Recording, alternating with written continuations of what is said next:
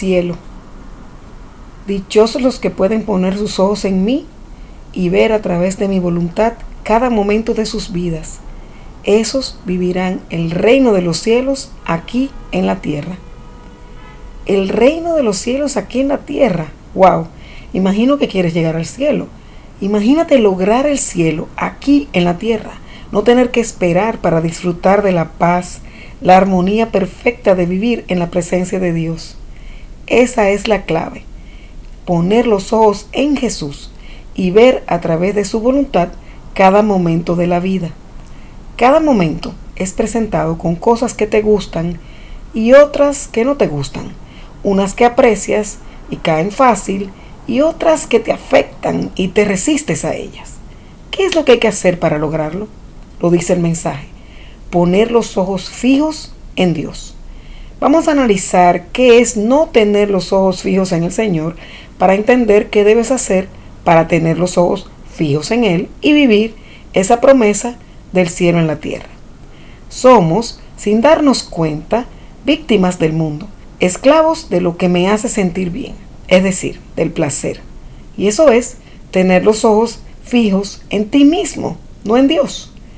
O somos atrapados por lo que queremos poseer, lo que deberíamos trabajar para conseguir lo que necesitamos.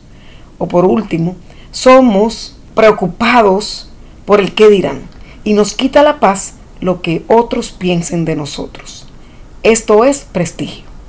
En cualquiera de los tres casos, los ojos están puestos en ti mismo y no en Dios.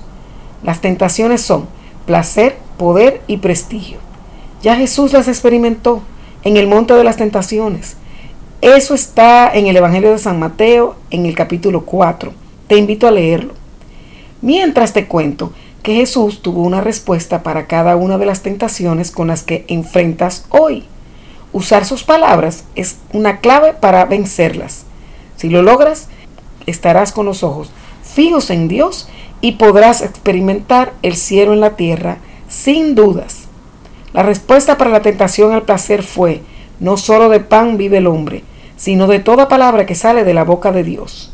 Eso está en Mateo 4:4. Hacia el poder fue, no tentarás al Señor tu Dios.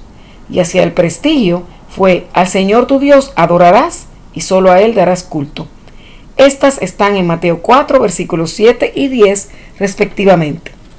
Ahí te dejo las claves. Aprende a identificar cuando se te quita la paz y por dónde estás siendo atacado. Aprende de memoria estas frases y verás resultados. Y empieza a vivir el cielo en la tierra. Es maravilloso. No te lo pierdas.